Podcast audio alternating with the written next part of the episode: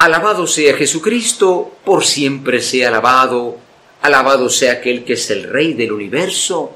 Hermanos, trabajemos por ese reino de Dios. Aleluya. Este es un domingo importantísimo, un domingo de mucha fiesta, porque aunque no ha llegado el final de la historia, nosotros ya vemos que el final de la historia pertenece a Dios. Ya vemos que al final no reinará la violencia, el mal, el pecado, las armas, la droga. No, va a reinar Dios, su Hijo Jesucristo que ya es Rey. Tuvo una corona de espinas en la cruz, pero vendrá con la corona de la gloria. Domingo de mucha esperanza porque nos también nos pone a trabajar en ese reino de Dios. Para que ese reino de Dios llegue, pues hay que trabajar. No depende de nosotros todo el reino de Dios, pero hay que hacerlo posible, porque decimos, venga tu reino. Esta fiesta tan importante es una solemnidad, y este que va a venir, ¿quién es?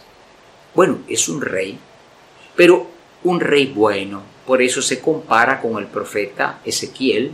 Ezequiel quiere decir Dios es mi ayuda. Se compara con un pastor. El pastor no solamente va guiando las ovejas, va viendo que no se pierdan, que no se extravíen.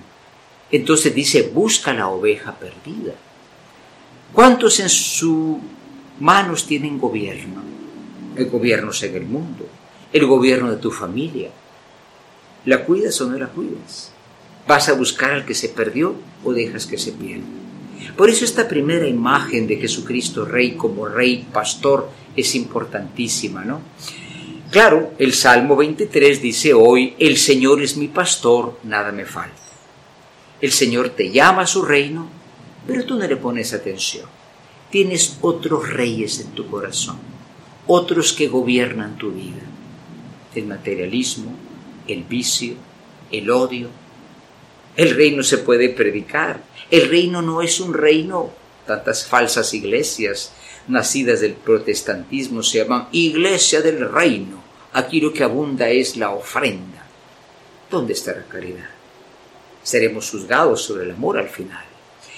Por eso Pablo hoy nos recuerda que nosotros el domingo, domingo es el día del Señor, ya estamos celebrando ese reino. No ha llegado completamente el reino. Todavía hay mucho que hacer. Hay maldad, hay mentira, hay confusión, hay odio, pero el reino ya es el domingo como un anticipo, porque celebramos no a un Cristo muerto, sino a un Cristo que venció a la muerte, que en su reino nos quitó la muerte y nos dio la vida. Por eso prepararnos a ese reino de Dios, pues está muy bien dibujado en esta enseñanza de Jesús acerca del juicio final. Resulta que este Evangelio es un evangelio donde se congregan aquellos que han creído y los que no han creído también, y al centro está el rey. El rey se sienta porque es la autoridad. En el mundo judío estar sentado es signo de autoridad y pone unos a un lado y pones otros a otro lado. ¿Y de qué los examina el Señor? La iglesia no es una ONG, pero debe estar al servicio de la humanidad. Hay quienes no saben ni siquiera que, que se trata de hacer un bien que será juzgado. Digo esto porque hay gente que no se confiesa creyente, pero hace mucho bien. Asiste a los heridos de las guerras, asiste a los pobres, aunque sea gente que no sea de nuestra comunidad. ¿Cuánto malos cristianos? Tuve hambre, tuve sed, estuve desnudo, enfermo, fui migrante, en fin.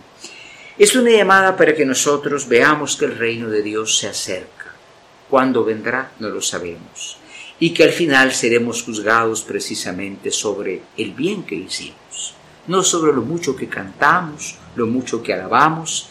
Preparémonos para que ese reino llegue. Preguntémonos si Jesucristo reina en nuestro corazón. Y también invitemos a otros para que no sea el malo que reine, sino este Rey de justicia, este Rey de bondad, Jesucristo, Rey del universo, y María su lado, María Reina del universo. Amén.